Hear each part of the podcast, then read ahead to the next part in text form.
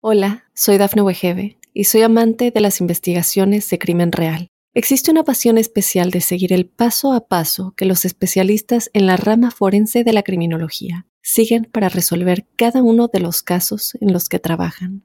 Si tú, como yo, eres una de las personas que encuentran fascinante escuchar este tipo de investigaciones, te invito a escuchar el podcast Trazos Criminales con la experta en perfilación criminal, Laura Quiñones Orquiza en tu plataforma de audio favorita. Muy buenas, soy Claudio Nieto y este es el podcast donde comparto lo que leo y aprendo sobre salud, entrenamiento, nutrición, psicología o fisiología. En la entrevista de hoy quiero poner en contexto los tres tipos de macronutrientes para que entiendas cómo poder llevarlo a tu contexto particular, pero entendiendo la ciencia que hay detrás. La idea es aprender cuándo es beneficioso hacer una dieta baja en hidratos o alta, la importancia de balancear las proteínas o las grasas para la salud o tu rendimiento deportivo, o también la perspectiva de atletas veteranos, el papel de los suplementos o en qué biomarcadores fijarnos para poder intuir cómo estamos por dentro. Para ello os traigo hoy a Curro Clavero, nutricionista deportivo y autor del libro Alimentación Evolutiva y Alimentación Evolutiva para Deportistas. Muy bienvenido, Curro. Muchísimas gracias por estar aquí en mi podcast. Nada, muchísimas gracias a ti por invitarme. Ya sabes que me hace mucha ilusión estar aquí, que es de mis podcasts favoritos. Así que muy ilusionado por estar aquí charlando contigo hoy. Pues nada, es un placer que pase por aquí gente como tú, nutricionistas, sobre todo con ese enfoque tan evolutivo y con esa aplicación tan deportiva y tan práctica que, a mí me gusta eh, bastante. Y la primera pregunta que me gustaría hacerte es algo que desde que, por ejemplo, yo en la Facultad de Ciencias del Deporte no empecé a estudiar o en algún posgrado sobre nutrición, creo que hay un problema de, de, clasificaciones y a la hora de mirar solamente los macronutrientes. La pregunta sería, ¿confunde la gente lo que son realmente las proteínas, los hidratos y las grasas porque simplemente nos dedicamos a cuantificar, ¿no? Cuántos gramos tiene o qué porcentaje tiene, pero luego seguimos cometiendo en 2023 el error de confundir estos macronutrientes vengan de la comida real o de la comida procesada? Sí. A ver, eh, hay de todo, está claro, pero sí es muy común ver gente que, solo se fija en los macros. Eh, pues yo soy cento y no como un hidrato porque me puede pasar algo malo. Eh, soy deportista y me hincho hidratos porque lo voy a metabolizar y estoy todo el día echando, hinchándome a hidratos. Eh, gente que quiere aumentar muchísimo la masa muscular y, solo come proteína. Es decir, eh, no digo que no esté bien el, saber qué es lo que uno come. Eh, genial. Pero, pero no es toda la ecuación. De hecho, no es ni tan siquiera la parte más importante de la ecuación. Yo siempre digo que es más importante la calidad del alimento que su composición. Una vez que tú comes calidad, que ya lo tienes todo ahí todo controlado, pues ya puedes pasar a ver cómo contextualizar cada macro en cada contexto. Eso, es así, pero primero siempre la calidad. Luego hay otra gente también que, eh, que come bien, pero que tampoco, o sea, come comida natural, poco procesado, pero no sabe que come, digamos, come a gusto, no sabe muy bien lo que está comiendo, no sabe si comiendo proteínas, hidratos, en qué contexto, ni para qué, ni, por qué. Y luego hay otro grupo que, que, confunde la comida natural con la comida industrial, digamos. Eh, como todo está en el supermercado, pues para ellos todo es comida, todo vale. Y no, en el supermercado hay comida, eh, comida natural, que la que, nos la que proporciona la naturaleza y nos ha proporcionado la naturaleza durante más de dos millones de años de evolución y a la que nuestros genes están adaptados. Y luego hay productos comestibles que, eh, que se fabrican en, fábricas por la industria y que llevan con nuestra, con la heladita del ser humano, lleva pues eh, nada, muy poquitín. Vamos, no ha estado la dieta del ser humano durante el 99,99% de su existencia en el planeta Tierra. Y a la que no estamos adaptados y para mí no, no es comida, son productos comestibles que, a las que no estamos nada adaptados y que en general nos dañan. Y están diseñados encima para hacernos comer de más, porque bueno, es la industria que cualquier es un negocio, es, vender. Entonces, ahí están un poquitito los grupos. Luego hay gente también que, es, que, que tiene mucho dominio del tema y, y vamos, no, no tienen ningún problema con, contextualizar los macros, con saber qué es lo que están comiendo, pero bueno, en general son los menos. Hay un poco de todo.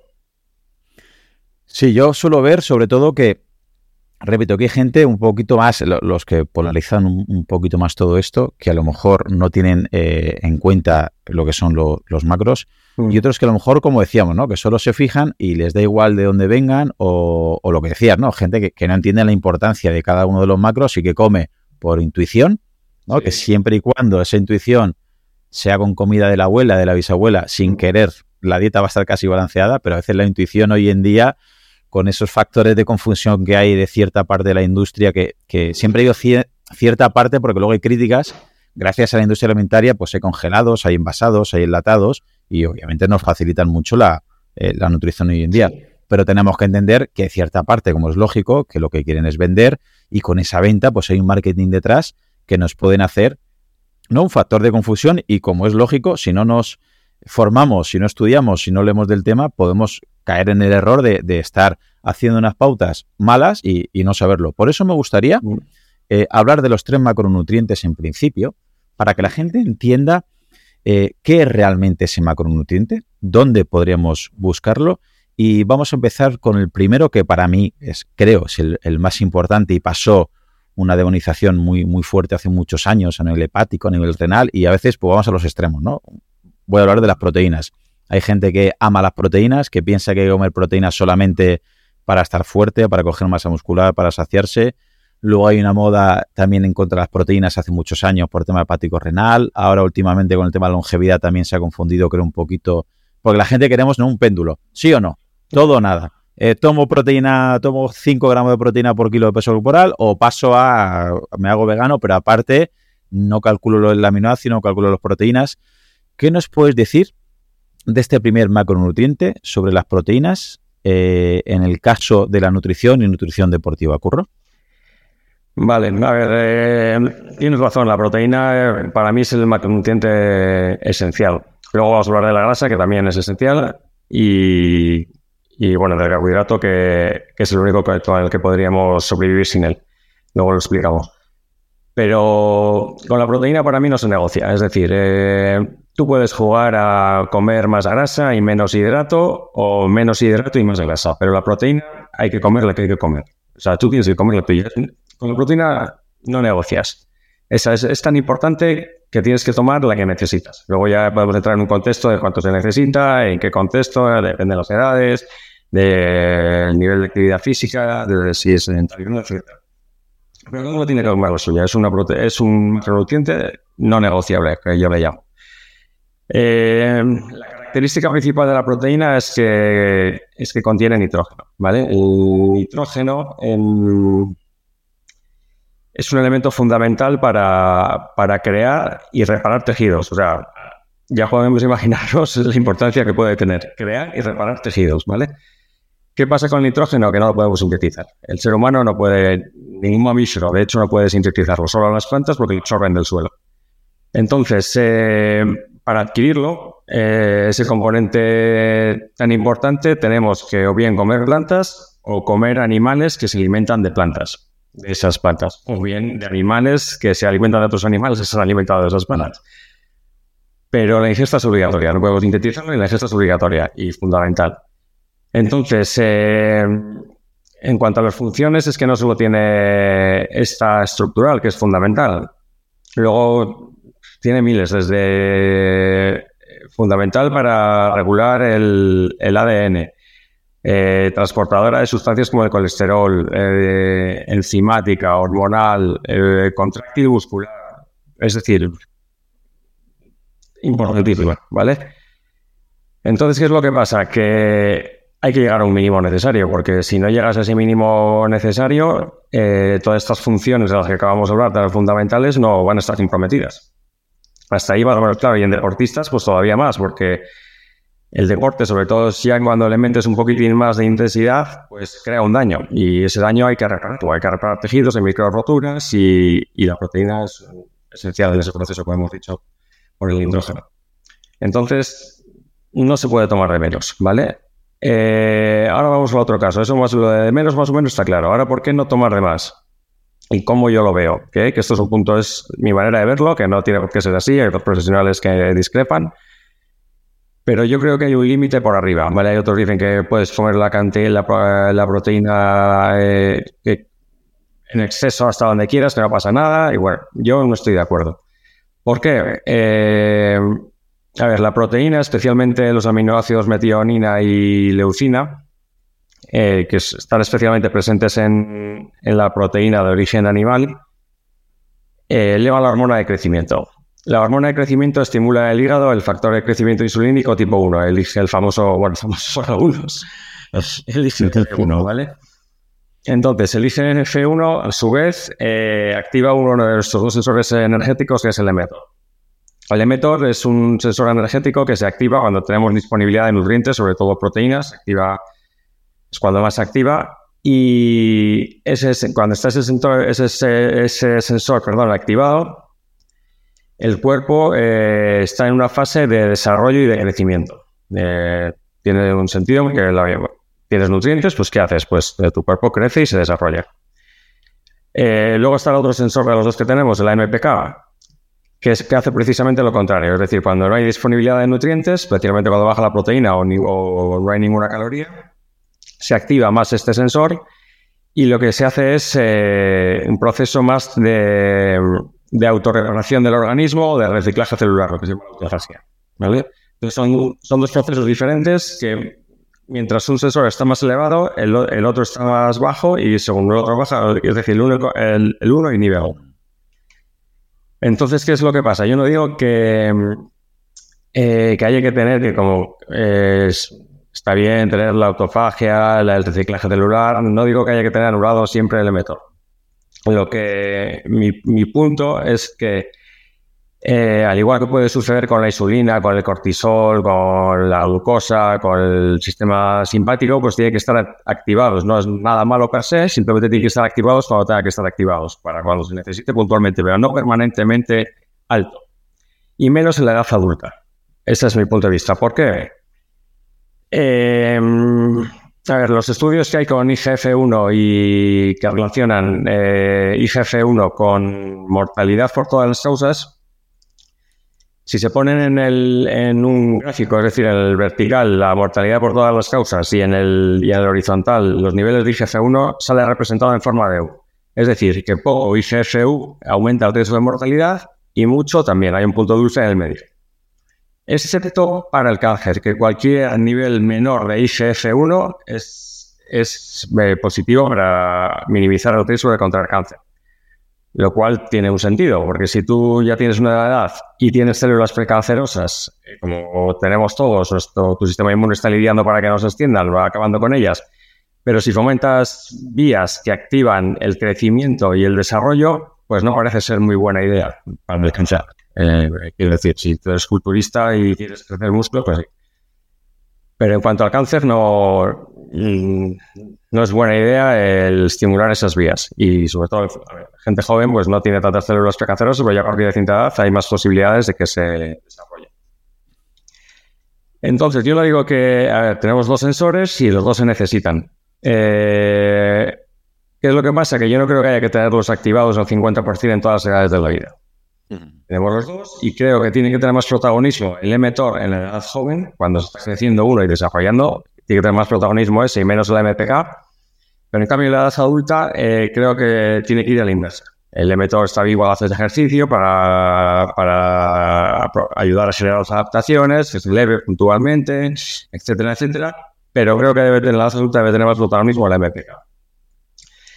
Eh, en el, a mediados del siglo pasado, un biólogo evolutivo, eh, George, creo que George C. Williams, formuló la teoría de la pleiotropía antagónica, que decía eh, que algunos genes o procesos que eran beneficiosos en la edad, eh, en cuando éramos jóvenes, son perjudiciales en la edad adulta. ¿Vale? Esto que era una teoría en, en el siglo pasado, pues la ciencia Mm, de este siglo ya lo ha corroborado. Por ejemplo, hay un estudio, un paper en, del 2021 en Aging eh, de la Facultad de Medicina de Albert Einstein de Nueva York, y analiza el biobanco de 500.000 personas del Reino Unido. 500.000 personas ya no son pocas. Y analiza sus niveles de IGF-1. Y concluye que para los jóvenes, en niveles elevados de IGF-1 les protege de la enfermedad. Pero para los adultos, niveles elevados de IGF-1 aumenta el riesgo de enfermedad y de mortalidad.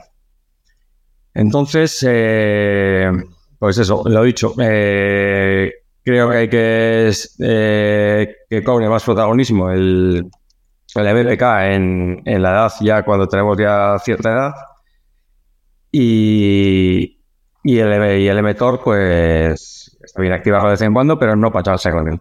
¿Vale? Entonces, el proteína sí es necesaria, hemos hablado de ello, por supuesto, hasta cierto nivel la necesitamos, pero la justa y necesaria en la edad adulta mm, no más, ¿vale? Para no estimular vías que, eh, que impulsen el desarrollo y el crecimiento, inhibiendo las de la reparación y, el reciclaje celular.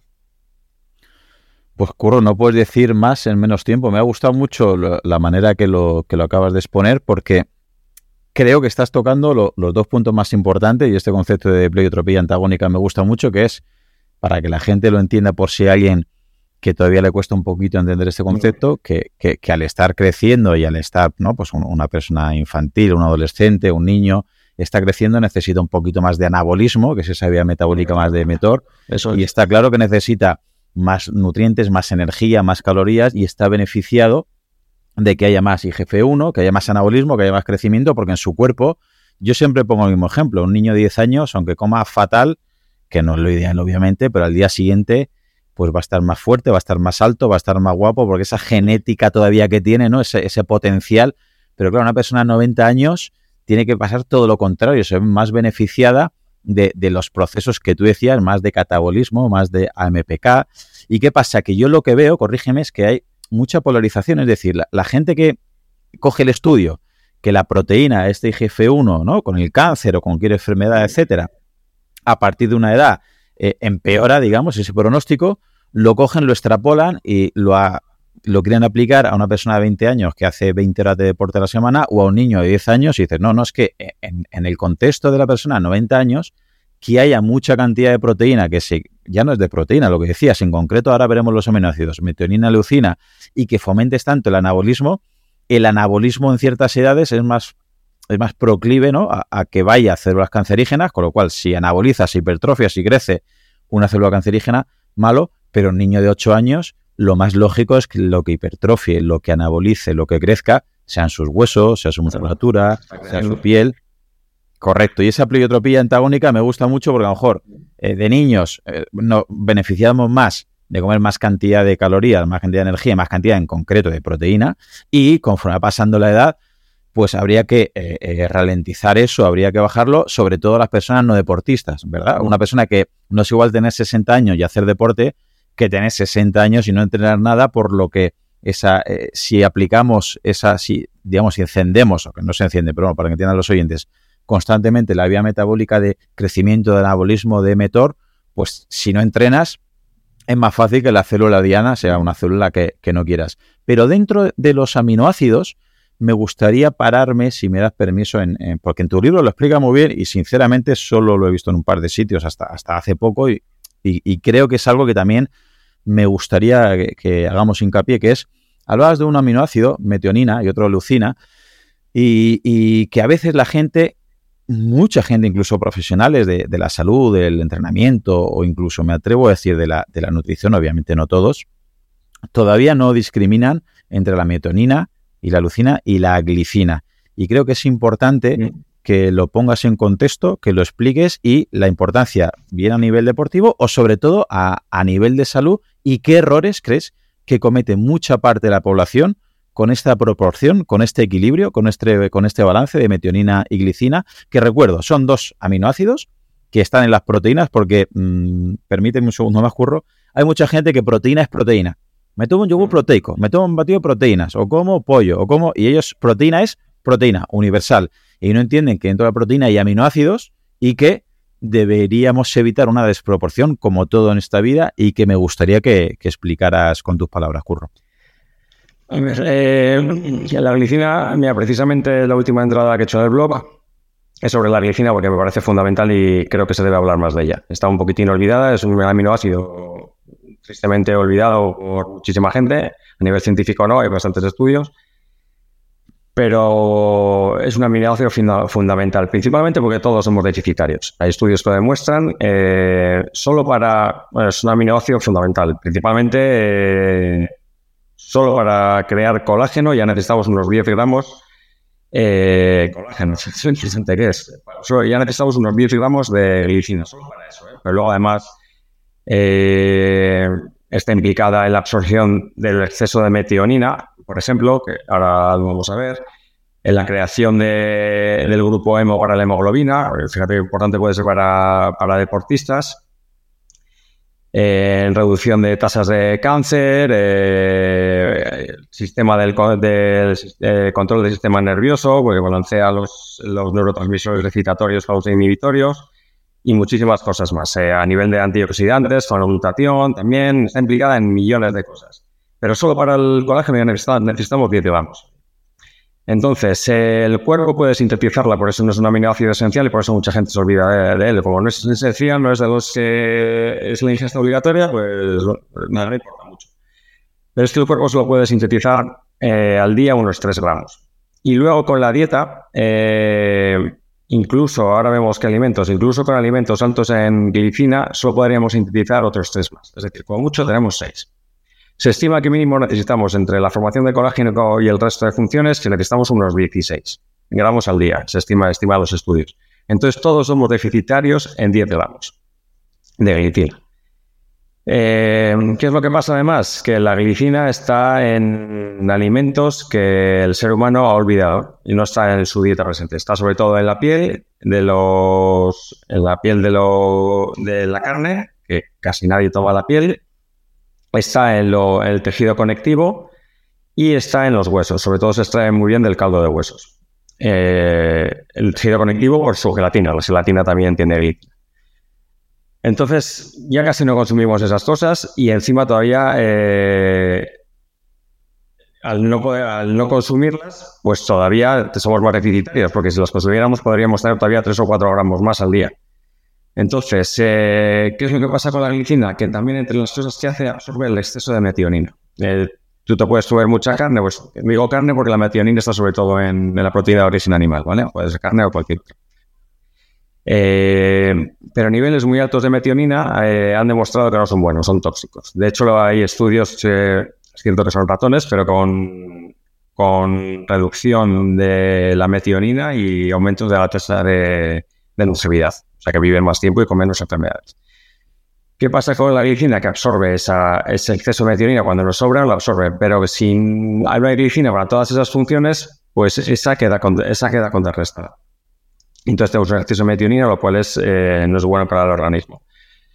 Luego, además, que se ha visto con la glicina? Que, mm, eh, que por ejemplo, el, el GNMT cuando ese gen está activado, cuando tomamos espermidina, que es otro componente que se está estudiando mucho en, en ralentización del envejecimiento, solo, solo funciona la espermidina y solo es pro, eh, eh, pro ralentización del, envejecimiento cuando hay eh, glicina disponible que absorba esa metionina. Es decir, ese gen, ese gen se activa cuando la glicina absorbe la metionina. Pero como no tenemos, pues, pues es un problema. Entonces, la glicina es un componente fundamental de la dieta y, y yo recomiendo a muchas personas incluso suplementarse. Ya hablaremos, si quieres, luego de los suplementos, no soy muy pro suplementos, no, no hacen magia. Pero, por ejemplo, la glicina es un suplemento interesante porque es barato, eh, se puede tomar en polvo, es dulce, que puede sustituir al azúcar, sabe, sabe a dulce. Y luego encima contrarrestamos el, esos déficits general que tiene la población de, de glicina. Sí, el, otro día estaba con un compañero y se tomó un café y le echó eh, 3-5 gramos de glicina. me hizo mucha gracia porque otro que estaba delante, que se echó dos sobres de azúcar a un café con leche, le decía el de café con azúcar a este que era un loco. Y, al final estamos, te das cuenta de dónde estamos metidos. O sea, que le echa 3 o 5 gramos de glicina estaba loco, estaba obsesionado con lo que estaba haciendo y estaba normalizado tomarse el otro, no sé, 15 o 16 gramos. Es que en realidad está normalizado, claro. Entonces. Y, es lo que decías, es muy barato. Mm. eh, tiene buen sabor y seguramente todos somos deficitarios en dando en cuanto, corrígeme, la meteorina suele estar en, también sobre todo en, el músculo animal, ¿no? Entonces, si comemos constantemente pollo y arroz, pechuga de pollo, pechuga, porque lo que comentabas, qué casualidad que esa glicina, ese colágeno que mucha gente obviamente le da la importancia, está en la piel, están los tendones, ligamentos, huesos o vísceras, casquería, que es lo que menos solemos comer en general y comemos mucho pechugas, ¿no? Y músculo de animal, que es, que es donde hay más metionina. Entonces, el problema también viene por ahí. Si encima comemos, porque la gente nos han acostumbrado un poquito, ¿no? Y, yo a mis alumnos se lo digo, incluso ya ponen cara de asco. A ah, la piel, qué asco, los tendones, los ligamentos, los huesos, caldo de huesos. Pero la pechuga de pollo, digo la pechuga de pollo como cualquier otro músculo animal, o si ya hablas de, de, casquerías, de vísceras, de hígados, de sesos, de riñones, ya es como, ya hay angustia. Nos ha normalizado, hemos normalizado tanto comer mucho músculo y que es incluso sano, ¿no? Porque ya tiene la hora de sano comer ese músculo animal. Y eh, que se come tanto, muy, muy, muy poco, repito, piel, ligamentos, tendones, huesos, casquería, que encima ayuda a desproporcionar un poquito más, ¿verdad? O sea, más metionina y menos glicina. Y es una pena porque eh, en realidad a mí es una cosa que me cuesta, vamos, que me cuesta mucho con la gente que llevo la alimentación, con mis clientes, porque a la mayor, hay algunos que sí, pero la mayoría no les gusta este tipo de comida. Entonces les tengo que suplementar eh, sí o sí con, con glicina. Igual es alguno de ellos se ha echado café ahí, algún loco. Pero sí, a ver, yo cuando, como hemos hablado antes eh, de no pasarse con la proteína, eh, yo lo primero que quito, eh, parto de la proteína animal por el tema de la metionina y la leucina, que es más alta en, estos aminoácidos. Y luego lo que quito es de la carne, quito precisamente, lo que intento quitar es el músculo, que es lo que más metionina tiene, y poco, y B12 y poco más nutricionalmente, proteínas, sí, y dejar los órganos, porque además eh, de tener la, de, bueno, los órganos de todo lo que hemos hablado, además de tener la glicina, tiene colina, otro componente fundamental, y tiene B9, que es muy raro que haya B9 en las proteínas de origen animal, suele estar más en los y del pescado, por ejemplo, priorizo pescado azul y evitar el blanco. Es decir, con quitar el músculo y quitar el pescado blanco y dejar el pescado azul por su omega 3, eh, ya hemos quitado ahí un poco de proteína para no pasarnos. Repito, para no pasarnos, no quiere decir que no haya que tomar proteína.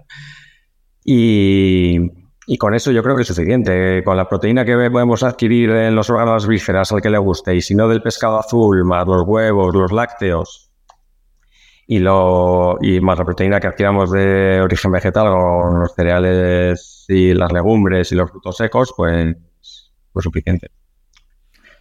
Perfecto, completamente de acuerdo. Mucha gente le llamará la atención esto de cómo está recomendando un nutricionista hígado y casquería y vísceras y huevos y el pescado azul en vez del blanco, porque tiene, tiene proteína y también tiene grasa. Entonces la grasa todavía vamos a, enlazarlo con el segundo macronutriente en, mm. importancia para mí, y en tu libro veo que es, tenemos el, mismo concepto, que es, es, la grasa.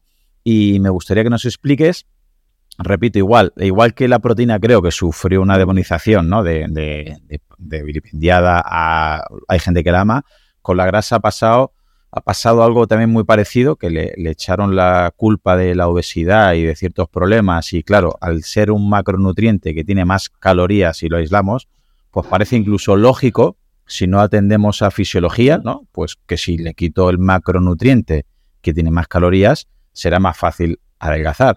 Y e, esa tesitura a priori puede estar bien si fuéramos números, si fuéramos calculadoras, pero el cuerpo humano no funciona así y vamos a ver por qué la grasa es importante y dónde buscarla realmente. ¿Qué nos puedes decir acerca del segundo macronutriente, Curro? Bueno, pues la grasa eh, es lo que tú dices. Eh, tristemente estuvo denostada. La ciencia, gracias a Dios, la ciencia hoy en día ya hay, cada vez se habla ya más y estamos desterrando un poquitín ese mito que teníamos de que la grasa era mala. Sobre todo porque muchos de los estudios que decían que la grasa era mala estaban hechos con grasa artificial o grasa atrás de, de los productos industriales y no con grasa naturalmente presente en la dieta, porque cuando se hacía esos estudios con grasa era de Estados Unidos para esos productos, pero en cambio la grasa cuando se hacía con una dieta mediterránea, que es con grasa naturalmente presente en los alimentos, pues no, no salía eh, esos estudios eh, hablando mal de la grasa. Fíjate si es tan importante la grasa que la evolución eh, nos ha dotado de almacenes casi limitados para almacenarla. Es decir, podemos almacenar toda la grasa que queramos. Eh, esto que fue nos salvó y nos hizo sobrevivir en, épocas que había escasez, que cuando había abundancia podíamos almacenar la grasa y eso era un recurso evolutivo para poder sobrevivir. Eh, era una ventaja evolutiva en el pasado, hoy en día nos está creando problemas porque al estar rodeados de, energía, eh, de alimentos por todos los lados, pues que ya no es tan necesario, esos, esos almacenes están ilimitados, pero seguimos metiendo comida y comida porque los productos estos están diseñados precisamente para hacerte comer de más y, nos está creando un problema hoy en día.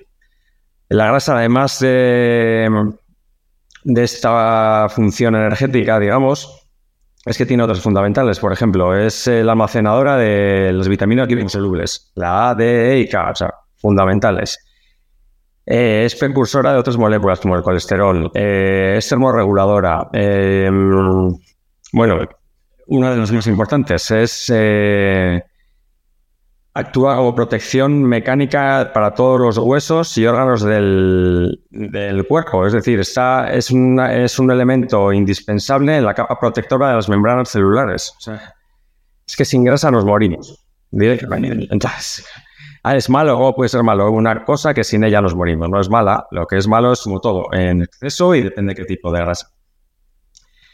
Eh, ¿Dónde la podemos adquirir? Eh, pues bueno, eh, bueno, perdón, hay, hay dos grasas que me gustaría hablar, eh, por lo menos nombrarlas, que son muy importantes porque no las han sintetizado, que son los, los ácidos grasos poliinsaturados, los omega 3 y los omega 6 fundamentales, que es no, no poder sintetizar porque tenemos que adquirir de la dieta.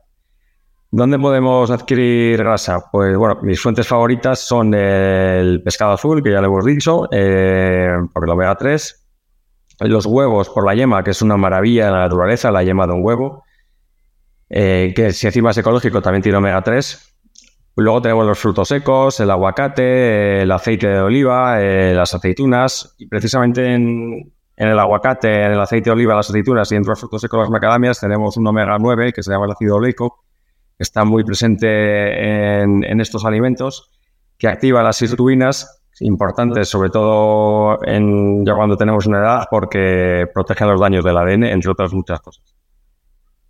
¿Dónde más podemos sentir grasa? Las semillas tienen un poquitín de grasa, eh, por supuesto los lácteos, eh, pues la leche, el yogur, el kefir, eh, el queso, la mantequilla, si es ecológica también tiene omega 3, la mantequilla. Claro, lácteos enteros, si hacemos la absurdez de deslatarlos, pues entonces vamos a tener los beneficios derivados, hemos hablado de la grasa. Completamente. Has comentado lo de los lácteos, me quiero parar un momento porque sigue todavía gente pensando que el lácteo desnatado es mejor porque tiene menos cantidad de grasa, tiene menos cantidad de calorías y es un mejor alimento. Y repito, un nutricionista y nutricionista deportivo nos comenta la importancia de la yema del huevo, que mucha gente todavía de hoy sigue con, ¿no? Sí, sí, desechando la, yema de la cara. Correcto, que, que si volvemos a lo de antes de las proteínas pasa igual, ¿no? O sea, podemos explicarnos, es imposible que me des una respuesta, pero podemos explicarnos cómo parte de la población puede sufrir ciertas patologías o problemas porque estamos mal informados. Es decir, a, la hora de la carne, sigue pensando mucha gente que tomar eh, hígado es muy peligroso. Obviamente, tomar a diario no va, no va a ser eh, eh, saludable, pero seguimos pensando que el músculo es lo saludable. Seguimos pensando que lo saludable es quitar la yema del huevo. Seguimos pensando que los lácteos son mejor desnatados, porque se siguen vendiendo y, tú vas al supermercado a comprar y es lo que la gente realmente eh, más eh, compra en supermercado.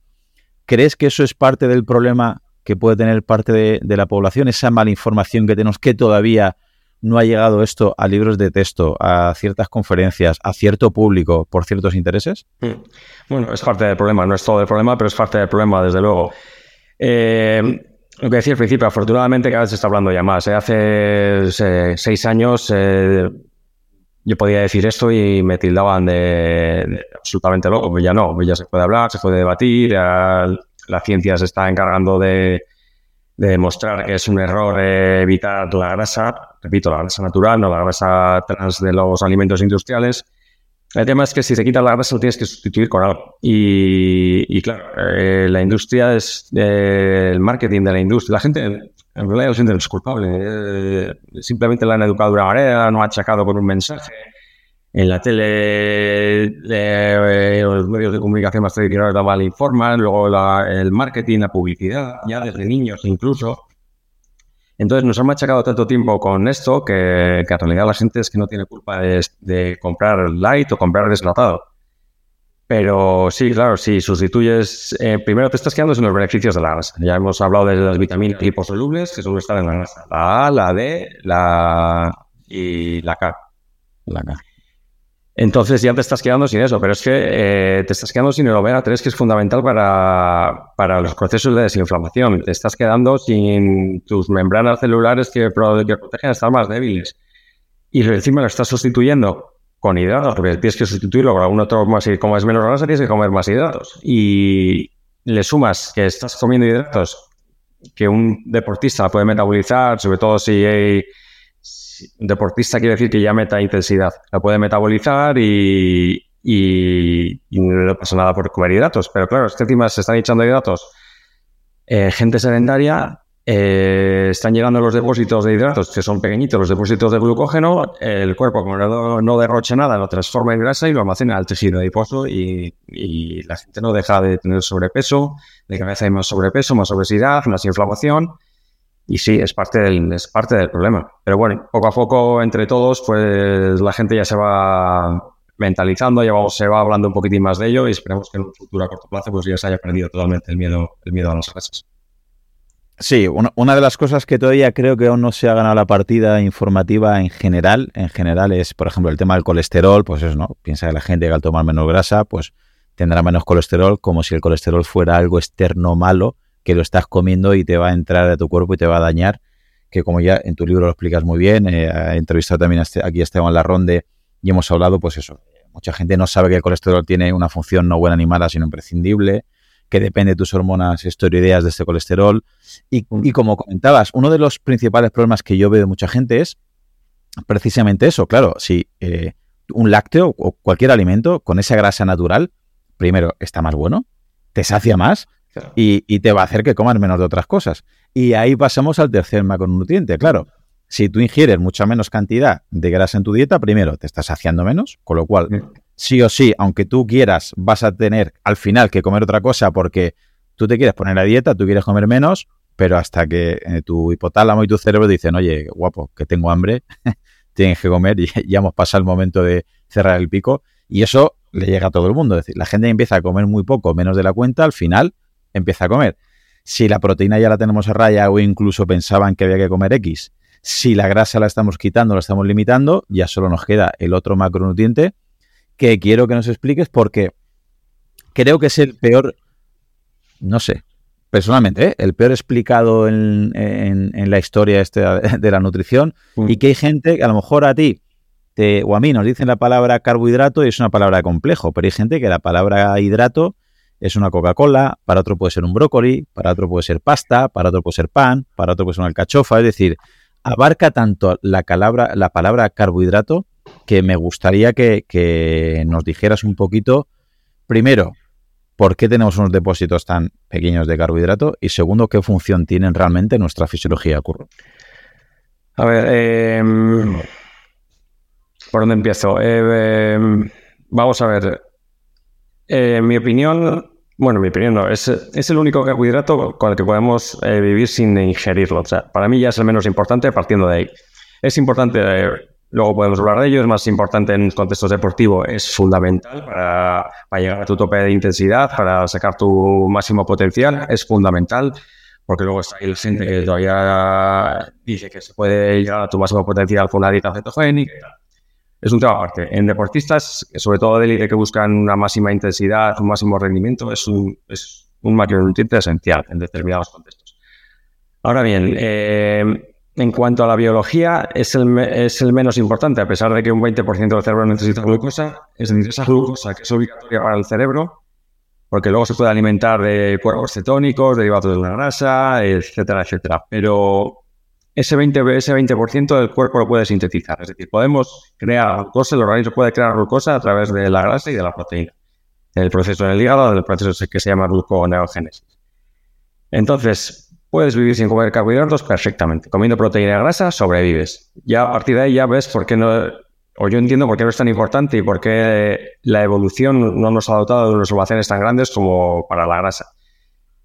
Son pequeñitos, tenemos dos, uno en el hígado, eh, más o menos de 100, 150 gramos de, glucógeno que se puede almacenar. Y en los músculos, bueno, eh, depende de cada uno, pero entre 500 600 aproximadamente por ahí. Entonces, sí, son almacenes limitadillos, no llega entre ambos depósitos, no llega, no pasa de 700 gramos. ¿Por qué creo yo? Pues porque es una energía que se usa solo para determinados momentos. O sea, necesaria para momentos en que la actividad física eh, es tan intensa y necesita tanta velocidad que solo eh, requiere hidratos. Pero la vida no era, no era así, no íbamos sprintando ni con el corazón fuera a todas horas. Era para momentos puntuales. Entiendo que para cazar persiguiendo una presa o para huir persiguiendo un, depredador, un depredador, etcétera, etcétera. Pero la energía del día a día la, usamos una energía más sostenible, la sacamos de la grasa. Por eso tenemos almacenes más pequeñitos, porque eran para momentos puntuales. Eh, a ver, los hidratos, la función que tienen sobre todo es energética. Eh, casi me atrevería a decir que la única, pero sobre todo es energética. Tú comes hidratos, las enzimas que tenemos en nuestro cuerpo eh, lo descomponen en la molécula más, mm, más pequeña que hay, que es la glucosa. Esa glucosa va a la sangre, de la sangre va a las células, de las células llega a la mitocondria, que es donde se genera la energía. ¿vale? tiene una función energética. Hay dos hormonas implicadas, dos hormonas importantes implicadas. Una es la insulina y otra es el glucagón. La insulina lo que hace es almacenar. Es decir, cuando tú, el exceso, cuando tú ingieres carbohidratos, el exceso de glucosa que hay en sangre, como es tóxico, pues eh, lo retira de la sangre y lo lleva a los depósitos de glucógeno. Lo transforma en glucógeno y lo lleva a los depósitos, al hígado para abastecer al torrente sanguíneo y a los músculos para la contracción muscular, para la energética contracción muscular.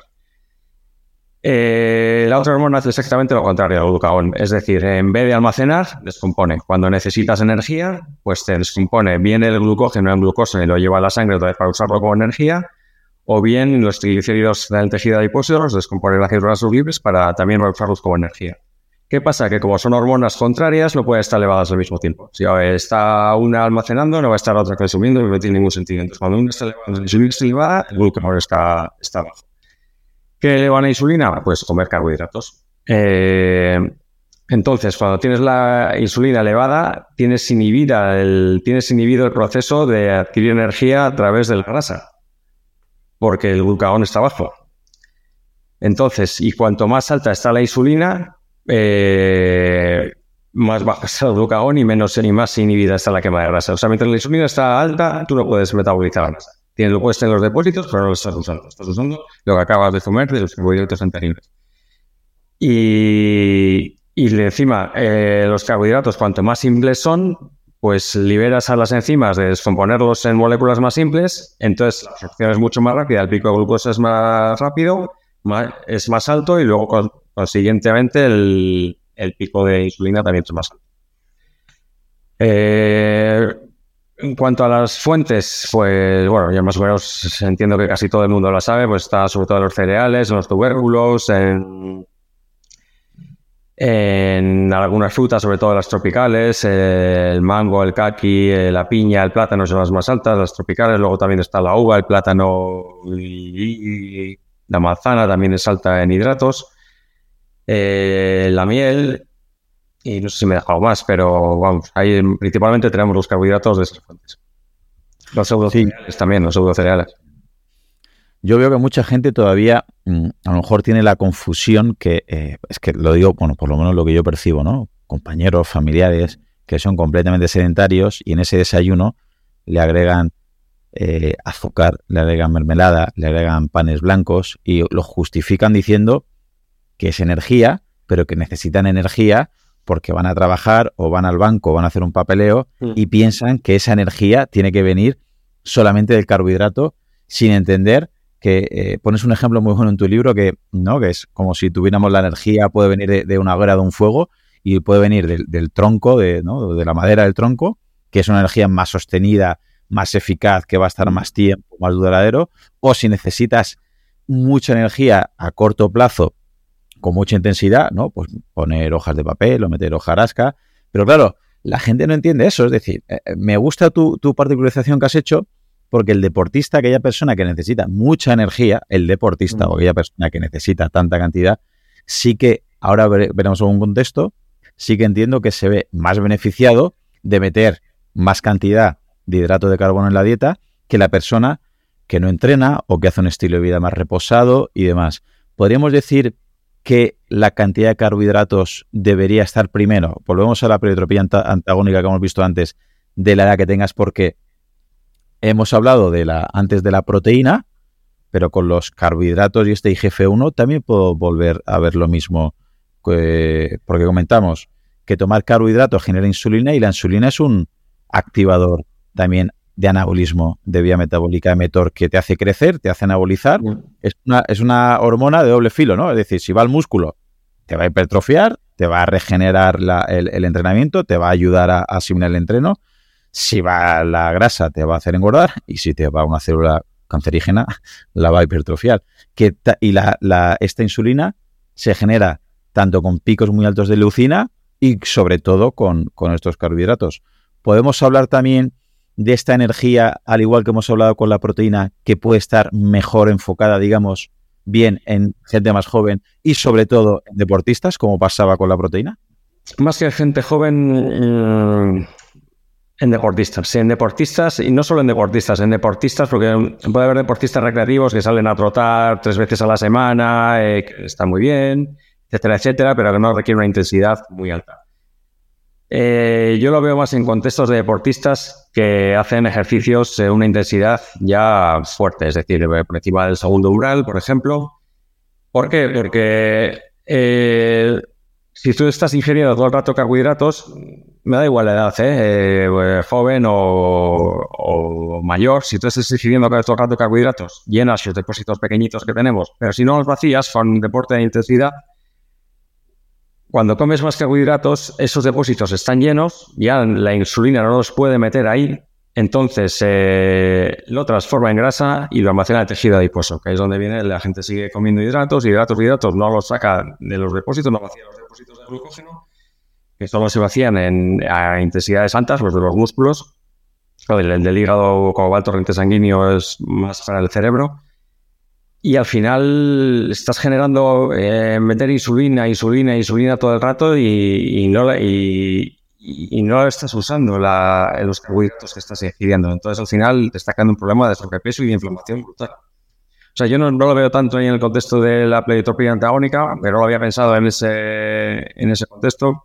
Puede también que tenga algo que ver, pero sobre todo, sobre todo lo veo en el contexto de, de gente sedentaria no necesitas carbohidratos para ir a trabajar a la oficina, ni para montarte en un coche, ni, ni para hacer la cena.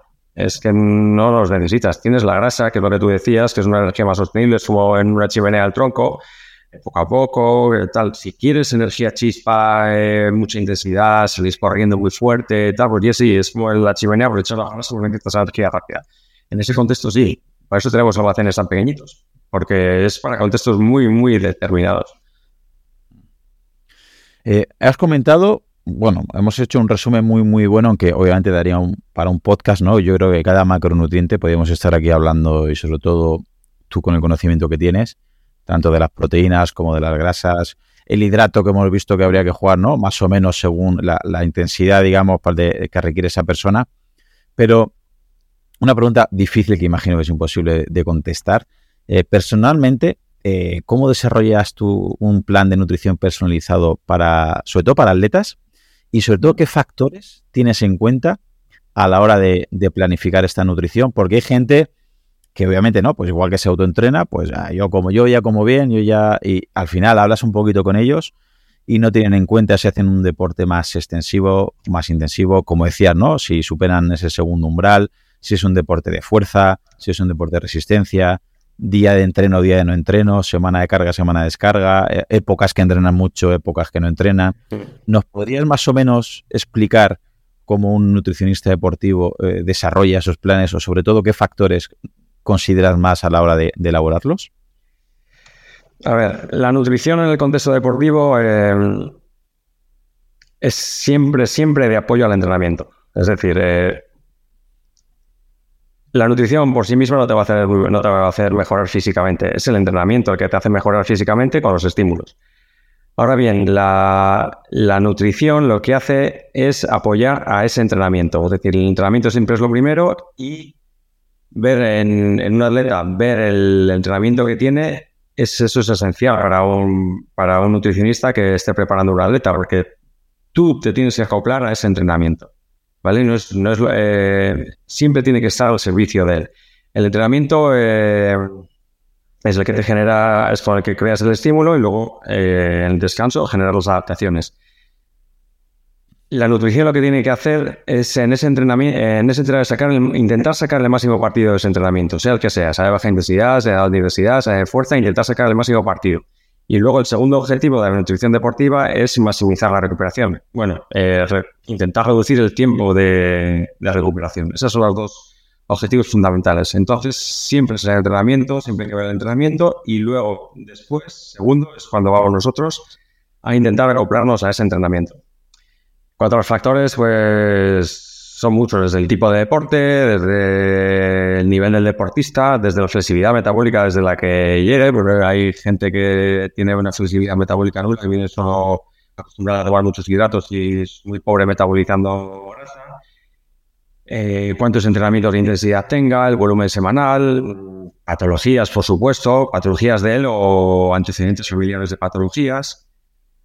¿Qué más? Eh, pues principalmente, principalmente eso. ¿Y, lo haces con todos los atletas igual o ya a partir de cierta edad tienes, eh, digamos, alguna consideración con atletas máster, atletas veteranos eh, o, por ejemplo, con atletas veteranos que ya tienen, a lo mejor no tienen o, o, no te comentan que tienen un objetivo tan, tan deportivo marcado de hacer X marcas y te piden a la hora de cómo podemos, digamos, envejecer eh, saludablemente, ¿se podría hacer con un plan de nutrición deportiva adaptada para, entre comillas, envejecer más saludablemente? O sea, ¿te refieres a atletas veteranos? Sí, correcto.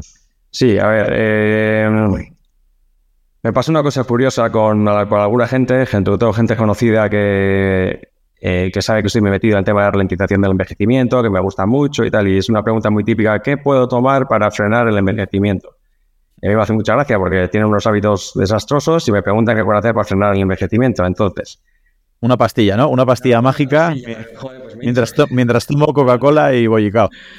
Entonces, lo primero, primero, primero, sea atleta o no, es en cualquier persona es quitar lo que te está acelerando el envejecimiento, ¿vale? Lo que te está dañando, lo que acelera el envejecimiento. Entonces, mira, eso, quita lo que te acelera. Antes de pensar en frenar el envejecimiento, lo que hay que pensar es en quitar lo que te está acelerando. Sedentarismo. Eh, bueno, si estamos hablando de casa de atletas, eso está ventilado. Eh, comida industrial, comida basura que nos está dañando. Una alimentación adecuada un correcto descanso, es decir, no solo dormir las horas adecuadas, sino eh, que sean de calidad. Mucha gente duerme, dice que duerme siete horas, pues levanta hecha polvo y realmente no tiene un sueño de calidad aunque duerma. Y otras muchas ni siquiera llegan a, las horas. Eh, y luego una reducción del estrés. Estos cuatro pilares son básicos para quitar lo que nos daña, porque el estrés, el estilo de vida que llevamos, bueno, que llevamos, que nos hemos dejado de engañar y que nos hemos montado un estilo de vida, de que ahora tenemos que trabajar los dos en casa, tenemos que tener más dinero para poder comprar más cosas que realmente no necesitamos y que siga la rueda girando. Estamos todos, el estilo de vida occidental, vamos todos a la batalla, a la carrera, todo con cualquier persona que hables está hiperestresada, luego no descansa, se alimenta fatal y muchos ni se mueven. Entonces, eh, lo primero es quitar lo que te... Eh, antes de pensar en qué, en qué puedes hacer para frenarlo, es quitar lo que te acelera. Una vez que tienes ya todo eso, eh, pues sí ya podemos pensar en, cosas que se pueden hacer para frenar el envejecimiento. Eh, para ello veo fundamental la variabilidad, es decir, que el organismo, mm, en el que el organismo haya variabilidad. Eh, breves exposiciones al frío, con, vienen baños en invierno en el mar o el río, si no termina con una ducha fría que no tenga acceso, breves exposiciones al calor, eh, con una sauna, por ejemplo, breves exposiciones a falta de nutrientes por ayunos, eh, breves exposiciones a falta de oxígeno con hipoxia intermitente. Es decir, todo lo que pequeños estímulos, fomentar la hormesis para que haya alostasis y que el organismo tener un, organismo adaptativo, que esté acostumbrado, que sea flexible, que esté acostumbrado a, adaptarse a las situaciones cambiantes de la vida. Eso para mí es fundamental para el envejecimiento.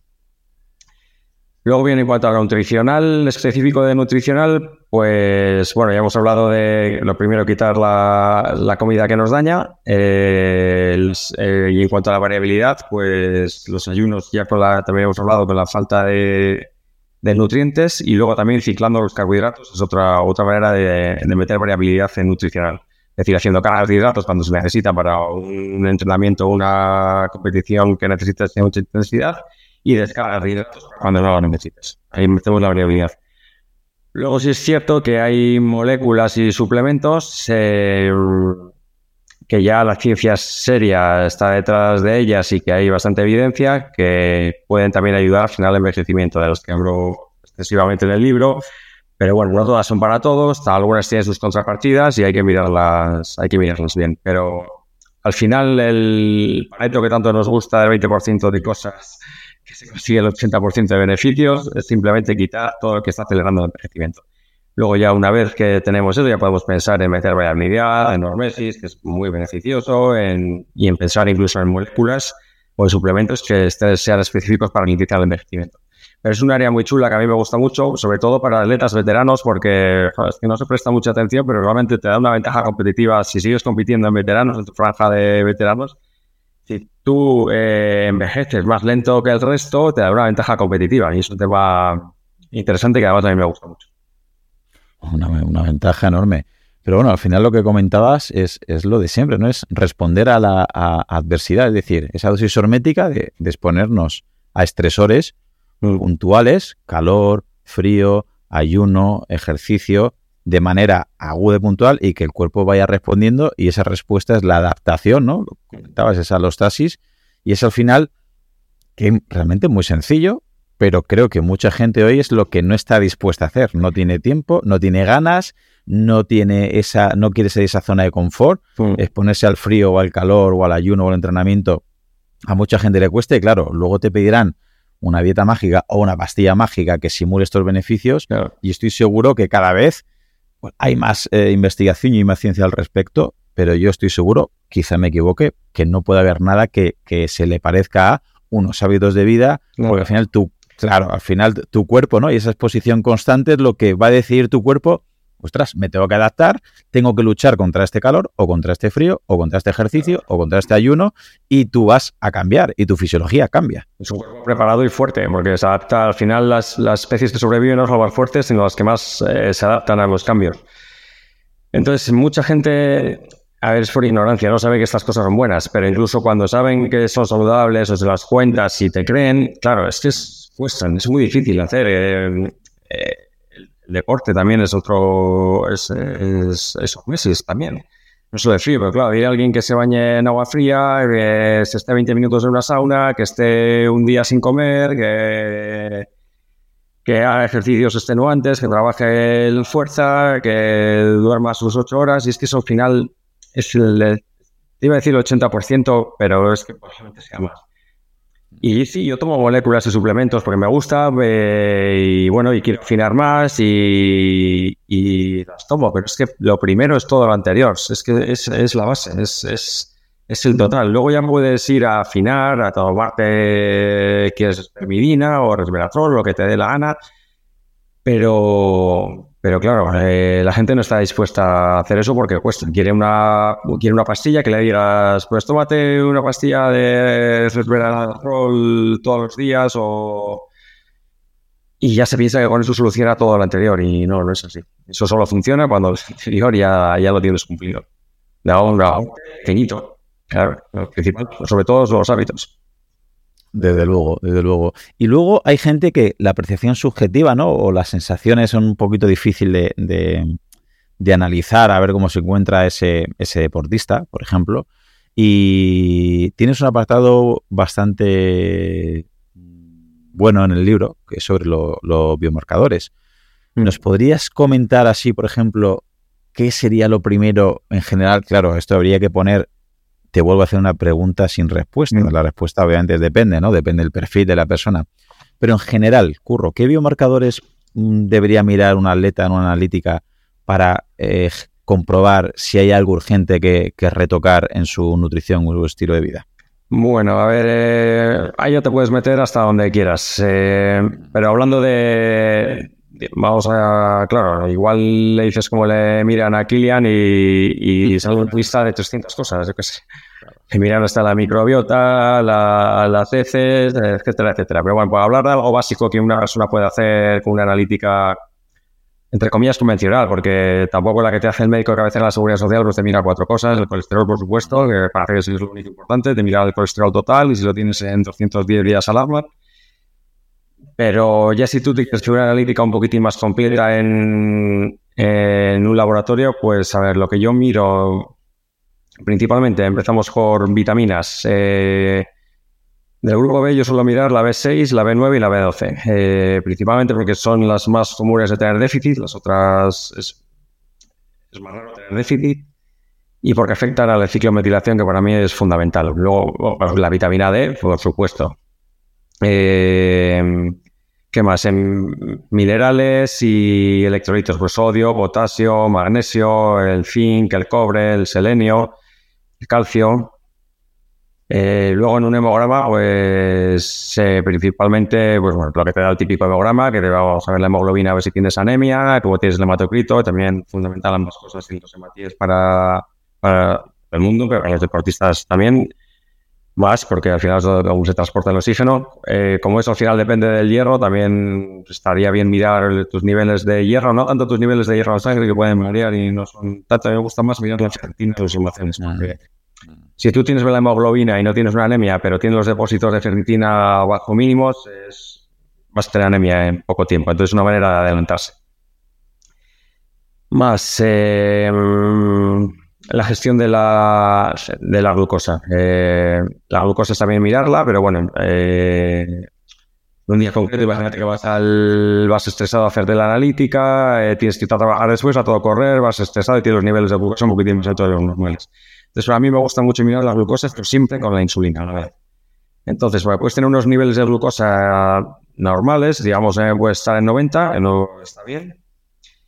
Pero no es lo mismo tener esos niveles de glucosa que necesites para tener esos niveles, eh, una insulina en 5 o en 6, que la que necesites 18 eh, de insulina, que necesites tres veces más de insulina para tener esos mismos niveles. Esos mismos niveles. No tiene absolutamente nada que ver ahí ya te está diciendo que tienes un problema ya casi de resistencia a la insulina, de prediabetes, etc. Eh, interesante también la hemoglobina glicosilada porque te da los niveles de los últimos tres meses y bueno, eso es un poquitín más fiable que la, que la glucosa.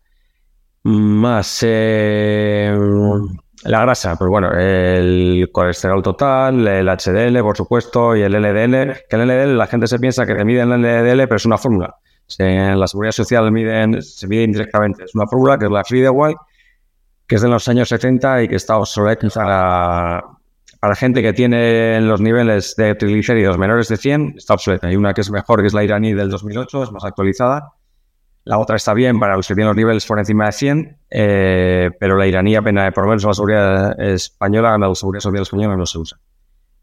Eh, más, o sea, el LDL con las dos fórmulas, los triglicéridos, por supuesto, eh, ApoB, el, porque el ApoB al final te mide las, que es más interesante, que es lo más interesante del colesterol, porque te mide las partículas de, colesterol, cuántas tienes.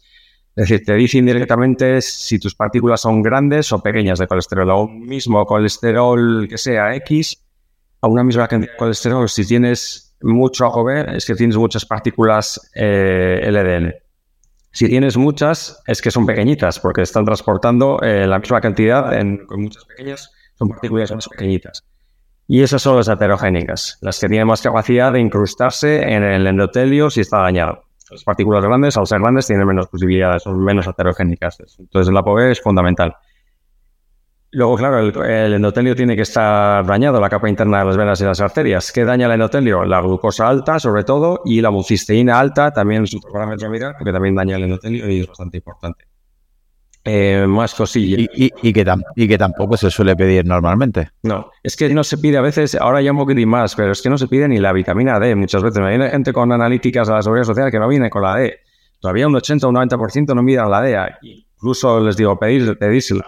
Y les miro, les digo, ¿para qué? Si ya te das cuando sabes. Igual estamos en invierno y... Bueno, en fin. Por eso hay gente, eh, corrígeme, que tú, que tú tendrás obviamente muchos más casos que yo en tu clínica, pero amigos conocidos, deportistas que asesoro que se hacen la analítica y, sacan pecho, ¿no? Tengo la analítica perfecta y ves, dices, bueno, aquí hay nueve parámetros. Hmm. De, los, de los 500 que te pueden pedir han sacado nueve. Claro, están dejando de pedir muchos otros que a lo mejor hay un problema enmascarado que en estos no salen, pero como tú decías, ¿no? A lo mejor la glucosa la tiene muy bien, pero la insulina está altísima, la hemoglobina glicosilada está altísima y no te das cuenta que hay una prediabetes brutal y a la, siguiente analítica ya sale la glucosa alta, ¿no? Y saltan las alarmas. ¿Qué ha pasado? Pues que me han dicho que soy diabético, pero si las últimas cinco analíticas hubieran mirado, por ejemplo, la insulina y la glicosilada, hubieras visto que ya estaban en unos parámetros, ¿no? Unos valores tan altos que al final eso la insulina lo estaba guardando, estaba, digamos, tamporando aquello hasta que ya no puede guardarlo en ningún lado y ya te han dicho que eres diabético. Pero si hubiéramos mirado otros parámetros, se podían haber eh, se actuado de manera preventiva. Eso es muy habitual, pasa mucho con la ferritina que hablábamos antes, lo mismo. Eh, tienes la hemoglobina bien, no tienes anemia, pero eh, claro, tienes la ferritina por los suelos, que vas a tener anemia en la siguiente analítica dentro de tres meses. ¿Por qué esperar a, estar enfermo para... ¿Por qué no prevenir? Eh, con la glucosa pasa lo mismo. con la tiroides pasa lo mismo, que también es otra cosa a mirar. Mm. tú tienes la TSH en, en 3, en 4 y por encima de 2,5 y ya estás trabajando además. Joder, hasta que no pasa 5, 6, 7, 8, no te, no te dicen que tienes un problema de tiroides. Pero no esperes a que ahí. Ya estás viendo que estás avanzando demasiado. Que vamos a, vamos a trabajar en ello, en ello antes. Pero bueno, todavía la medicina preventiva no se lleva, poco a poco entiendo que poco se va a ir ya avanzando en ella y también cada vez se habla más, pero sí, es que hay que adelantarse a... no hay que esperar a estar enfermos, hay que adelantarse un poquitín. Completamente de acuerdo. Y, personalmente, Curro, para ti, ¿qué papel juegan los suplementos en los planes de nutrición de, un atleta? ¿Y cómo podrían los atletas tomar alguna decisión informada sobre su uso? Porque a veces veo lo que hemos dicho al principio también, ¿no? Hay gente que mm. se toma todo y hay gente que piensa que todo es absurdo, que es peligroso, que no vale para nada, que te perjudica la salud, que es una pérdida de dinero. Y como siempre, dos extremos. ¿Qué nos podría decir un nutricionista como tú, Curro? Pues a ver, los suplementos ya lo hemos tocado un poquitín antes. Pasa como, hemos hablado de las moléculas para ralentizar el envejecimiento. Me ha pasado una cosa curiosa con dos personas que, sé que han comprado el libro, les he preguntado, ¿les ha gustado? ¿A dónde vais? ¿Está tal? Me dicen, sí, ya me he leído el de los suplementos. Digo, ah, joder, ya, estás, ya estás terminando, porque es de los capítulos finales. Y dice, no, no, me he leído los suplementos y me voy por el 3, he empezado con él. Y pasa con dos personas, ya, todo el mundo al primero a los suplementos. Eh, eh, al milagro mágico. Entonces, tengo muy malas noticias para la gente. Los suplementos para mí es la punta de la pirámide. Mm, pero la punta, o sea, no es la parte alta de la pirámide, es la punta, punta, como yo lo digo, es la guinda del pastel, no es el pastel. Es eh, el, pastel, la base, para, para, un deportista es pues siempre un entrenamiento inteligente, una alimentación que se adecue a ese entrenamiento y, un descanso adecuado, que es donde se generan eh, las adaptaciones. Porque todavía mucha gente se piensa que las adaptaciones se generan con el ejercicio, el ejercicio estimulas, pero es en el descanso cuando generan las adaptaciones. Entonces, las tres cosas es la base. Eh, luego, con los suplementos, ¿qué pasa? Que, bueno, pasan, pasan muchas cosas. Entre ellas hay mucho marketing detrás. Hay un negocio y hay mucho marketing. Entonces, todas las moléculas en el organismo sirven para algo. Todas. Entonces, cada suplemento sirve para una cosa. Y tú dame a mí ahora la molécula más insignificante, la que quieras, y mañana te hago un artículo con sus beneficios, porque como hace algo, empieza a hablar de sus beneficios y la gente que lo lee dice, joder, esta molécula hace esto, hace esto, hace esto. Y, y, es terrible porque hay millones de suplementos ya y todos te los venden como milagrosos y es una locura para la gente que, sobre todo para la gente que lo desconoce. Eh, yo con los suplementos también miro otra cosa, que es la ratio precio-beneficio. Es decir, eh, como todo hace de todo, pero si hace poco y el precio es muy alto, pues ya directamente lo descarto. O sea, me centro más en, la, en las moléculas que son baratas y que aportan, que aportan dentro de lo que hemos hablado, que son un 1% del total. ¿eh? Y curiosamente, eh, las más baratas son las más contrastadas y con más evidencia. Hablamos de la cafeína, de la betalanina, de la creatina, de, de la remolacha con los nitratos, eh, con el bicarbonato. Es decir, lo más estudiado y contrastado, curiosamente, lo más barato. Luego hay mil millones de suplementos que cuestan un pastizal y que aportan, pues bueno, lo que aporten. Eh, como, curiosidad, lo que decías es un, compañero mío que hacía CrossFit y me decía que qué suplemento le recomendaría. Digo, bueno, lo primero que comas, que entrenes, que bla, bla. Y dije, mira, uno de los que a ti te pueden funcionar muy bien son los que has dicho, ¿no? La, la cafeína, que en el café lo tienes, creatina, betalanina y bicarbonato. y me decía de manera peyorativa bicarbonato, pero si eso es lo que tiene mi madre y mi abuela de toda la vida, digo, sí, sí, es ese bicarbonato. No entendía. Él estaba dispuesto a gastarse mucho dinero en otro tipo de suplemento, pero el bicarbonato, al ser algo de toda la vida que tenía su madre y tenía su abuela, no podía entender y no, no, se le he convencido de esa conversación porque pensaba que ese bicarbonato, que es algo barato, que es algo accesible, que es algo de toda la vida, no puede pasar. Y sin embargo, luego, mucha gente, lo que tú comentabas, ¿no? Parece que llama mucho la atención algo moderno, algo con un nombre distinto, algo con un... ¿Y cómo eh, joder, leo algún artículo por ahí parece que, vamos, porque entiendo el tema, pero entiendo a la gente que lo lee y que diga, jolín, mañana me lo tomo. Es que... Luego hay otro tema con los suplementos que es la pureza. cuidado, porque no están reguladas. los suplementos no están regulados. Los fármacos sí, pero los suplementos no.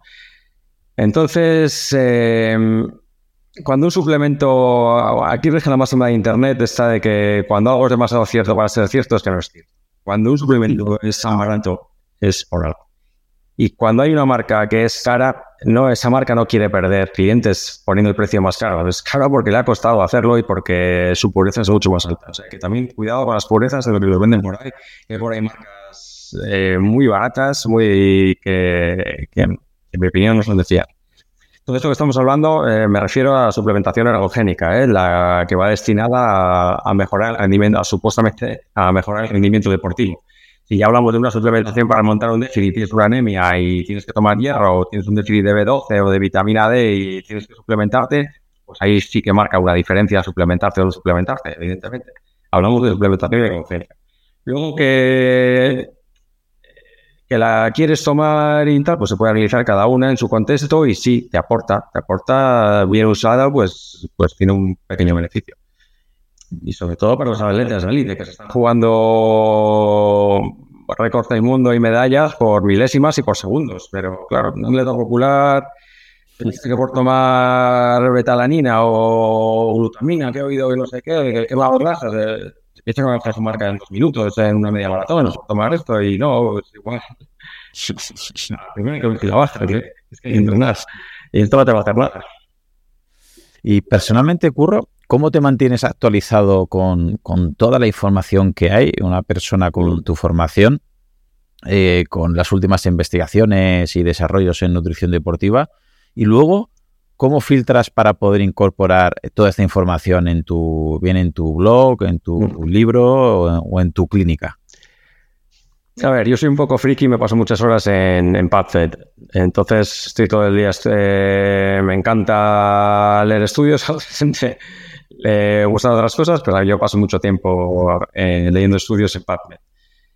¿Qué pasa también con los estudios? Pues que, tienen sus problemas, porque en PubMed pues hay mucho ruido también. se supone que ahí es donde está todo, toda la mejor evidencia, eh, lo que está más filtrado, pero hay, hay, que saber, hay que saber elegir también porque hay mucho estudio que, no vale para gran cosa.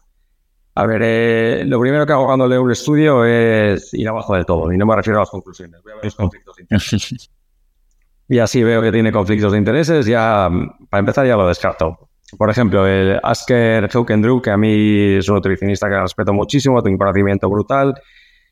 Tuvo una época que trabajaba en el Gatorade Institute y curiosamente todos los estudios que hacía en esa época pues era todo beneficios de los carbohidratos, de las bebidas energéticas. Cuando lo dejó ya empieza a hablar de periodizar, de... Entonces, cuidado. Conflictos de intereses. Eh, hay que ir abajo de todo antes de empezar el estudio a ver si hay conflictos de intereses. Eh, ¿Qué pasa también con los estudios? Pues que lo que hablábamos antes, que también hay muchos que no sirven para mucho. Parece que hay una carrera entre algunos científicos de publicar, cuanto más mejor, cuantos más publicaciones, parece que tienes más importancia eh, y se hacen eh, estudios muy pequeños, con muy poca gente, con muy poco tiempo y que tampoco sirven para mucho, están mal diseñados y simplemente es por el afán de publicar y publicar. Viene un científico, es que he publicado 37 papers. Bueno, ¿y cuántos valen para algo? ¿Cuántos son significativos? Entonces, hay muchos, muchos estudios que realmente no aportan gran cosa. Luego, eh, hay que puntualizar que la ciencia avanza, pero quiero decir que no, que no cada día salen cosas que ponen patas arriba todo. Quiero decir que no soy un estudio y cambio todos los fundamentos sobre todos eh, se mantiene el tiempo, esos cambian bastante poco. Otro problema con los estudios es las medias y las mayorías. Tú haces un estudio con una intervención X, con una cantidad de gente y resulta que, la, que, es, que esa intervención que han hecho pues es buena para el 70% de la gente.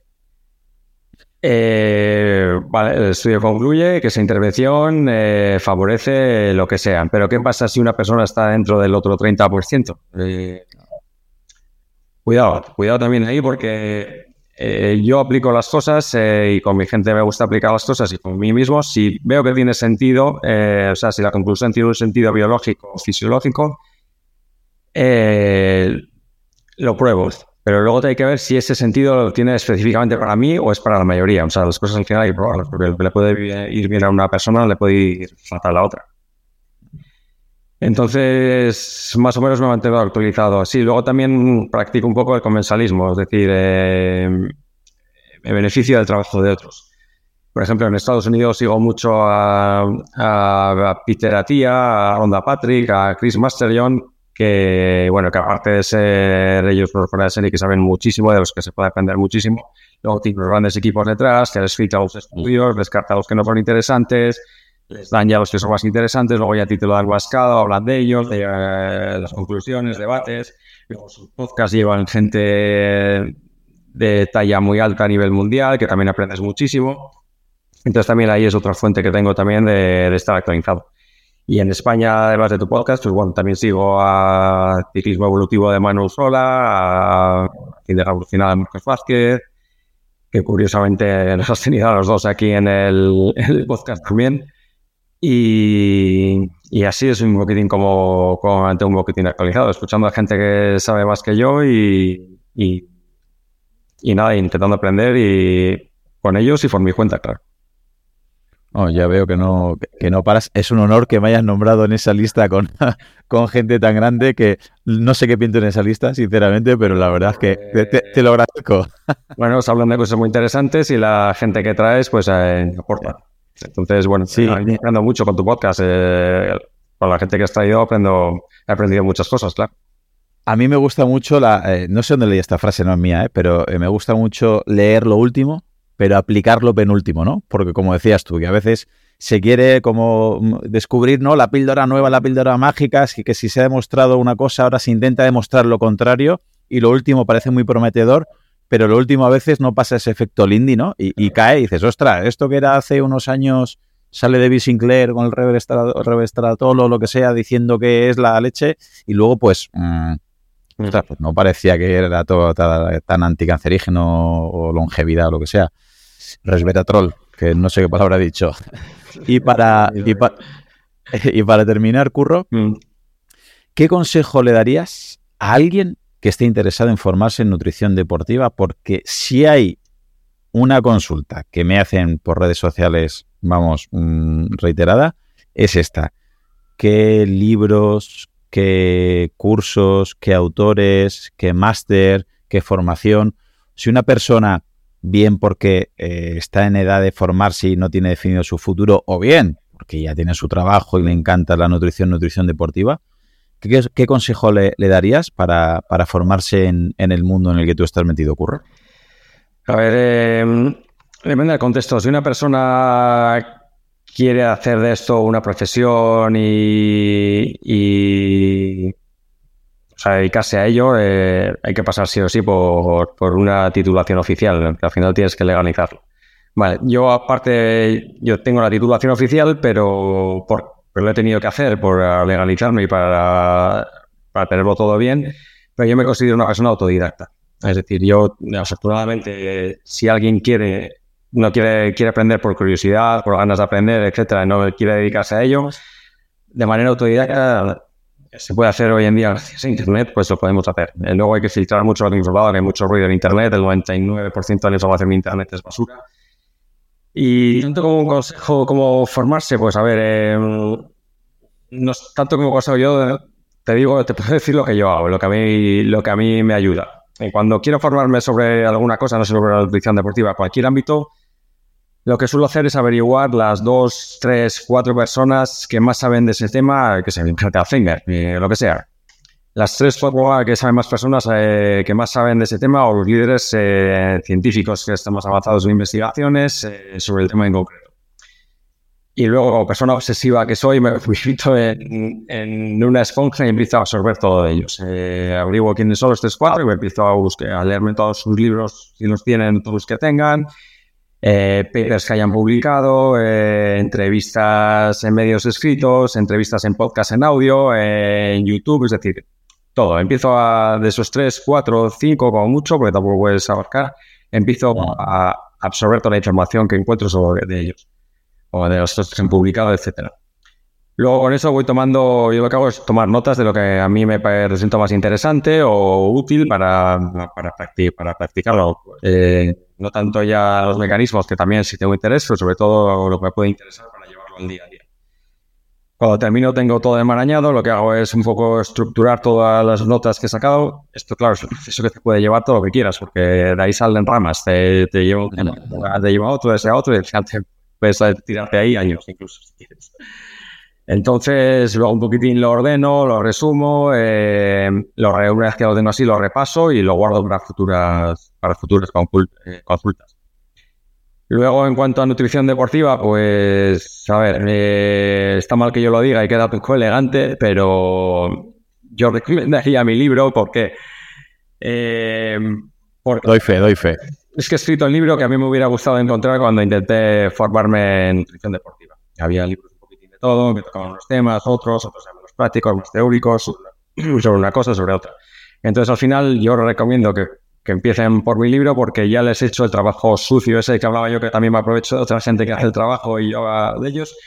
Pues después de tantos años eh, recopilando la información, filtrando estudios, he intentado dejar los, los que me han parecido más significativos, eh, traducirlos al lenguaje coloquial eh, y he intentado abarcar un poquitín de todo en el libro. Es decir, eh, abarcar todo, teoría, práctica y un poquitín tocar eh, todo, todo lo relacionado con la nutrición deportiva. A partir de ahí, si alguien quiere profundizar sobre un tema, pues puede profundizar con el método anterior y tal. Pero bueno, no sé cómo ha quedado. Yo soy mi, mi propio no, a ver, mira, eh, lo digo. Sí, yo doy, vamos, eh, estoy completamente de acuerdo contigo. El libro, para mí, por eso te traigo, ¿vale? Me parece un, un librazo porque aunas aquí un poquito de fisiología, de rigor, de ciencia. Creo que se nota que lees lo último y que aplicas lo penúltimo, porque no te dejas tampoco, porque me encanta leer y me encanta ver eh, publicaciones pero hay gente no que parece que está descubriendo la pólvora, como decíamos, y dices, ostras, no, no. Mm. Y, otra de las cosas es que contextualizas muy bien, ¿vale? Lo, tanto lo que veo tu blog como del libro me gusta que no te estás casando con ningún método, que simplemente estás hablando de contextos y de aplicar ciertas eh, propuestas nutricionales y de suplementación en, en, contextos. El libro se llama Alimentación Evolutiva para Deportistas, Nutrición Periodizada en Carbohidratos de Aficionado a Campeón y lo recomiendo encarecidamente. Y hasta aquí la entrevista, Curro. Me gustaría que nos dijeras dónde, si hay alguien que quiere contactar contigo, le gustaría ver tu blog o seguirte. ¿podrías decir dónde te podemos encontrar? Pues yo lo tengo muy fácil porque no tengo redes sociales, ¿vale? Eh, entonces, lo único que tengo es mi web, que es curroclavero.com, es fácil, como mi nombre.com. Y ahí he, aunado todo. Ahí tengo, pueden encontrar información sobre mí, sobre los servicios que tengo, sobre cómo contactarme, sobre el blog, los enlaces a los libros. Ahí pueden encontrar de todo. Lo he centralizado todo, no tengo redes sociales, lo valoré en su día, pero bueno, eh, lo descarté. Haces bien. Lo he tenido a nivel personal y, y aunque me lo han recomendado encarecidamente cómo vas a tener un negocio en redes sociales, lo valoré y al final lo descarté porque creo que en la balanza me iba a quitar más tiempo, eh, que podía aprovecharme en otras cosas, en formarme más, en pasar más tiempo con mi familia, por ejemplo, que en redes sociales para eh, que me llevan un tiempo considerable. Ya, porque al final tú también estás en las redes sociales, pero también consumes información de otros, vas tú a mantenerlas y bueno, lo Entonces, mi casa está abierta a todo el mundo, esta es la web, me pueden encontrar ahí y, y nada, ahí, también está la manera de contactarme y toda la información que quieran eh, sobre mí, ahí, ahí está. El blog eh, hago lo que puedo porque la vida no da para más, entonces escribo lo que puedo y me gustaría escribir más, pero bueno, eh, no se puede. No se puede con niños pequeños, entrenando, con el trabajo, escribiendo blogs, preparando el siguiente libro y bastante hacemos. Me suena, me suena, me suena esa película. Pues nada, espero, me ha hecho mucha ilusión estar aquí, Claudio, espero que se me haya entendido porque mm, yo soy un ratón de biblioteca, no estoy acostumbrado a exponerme así cara a cara. Entonces, bueno, pues me expreso mejor escribiendo y, aquí, bueno, intento hacer lo mejor posible. Espero que se me haya entendido un poquitín, aunque hubiera podido, me hubiera gustado expresarlo mejor, pero bueno, eh, no estoy acostumbrado y, y, nada, poco a poco supongo que Carlos le hace mejor. Pues Curro, ha sido un placer que sepas que ha sido una charla muy amena. Eh, se nos ha pasado más de hora y veinte. Creo que has dado un montonazo de información y espero que algún día puedas repetir aquí en mi podcast porque estoy seguro que podemos eh, alargar varios de los temas que, hemos, que has expuesto muy bien hoy. Así que te quiero agradecer eh, que la primera entrevista sea aquí en mi podcast y espero verte por aquí en no mucho tiempo. Te mando un fortísimo abrazo. Cuando quieras. Lo mismo, Claudio. Ha sido un placer. Venga, un abrazo. Solamente agregar que si te ha gustado, la manera de agradecérmelo es que lo compartas con algún amigo, algún familiar, tu grupeta de entrenamiento o algún compañero. Si ves interesante el contenido y quieres escuchar los próximos episodios, suscríbete en tu reproductor de podcast habitual. También recordarte que me puedes encontrar en Instagram, Facebook y sobre todo YouTube, Twitter o en mi blog Profe Claudio Nieto, donde intento compartir información que creo interesante aclarar y divulgar. Y un último favor, déjame una reseña en la plataforma que utilices me ayudarás a darme a conocer y que pueda llegar el mensaje a mucha más gente. Así que con esto me despido, muchísimas gracias por escucharme y te espero en unos días por aquí con un nuevo episodio. Hasta pronto. Hola, soy Dafne Wegebe y soy amante de las investigaciones de crimen real. Existe una pasión especial de seguir el paso a paso que los especialistas en la rama forense de la criminología siguen para resolver cada uno de los casos en los que trabajan. Si tú, como yo, eres una de las personas que encuentran fascinante escuchar este tipo de investigaciones, te invito a escuchar el podcast Trazos Criminales con la experta en perfilación criminal, Laura Quiñones Orquiza, en tu plataforma de audio favorita.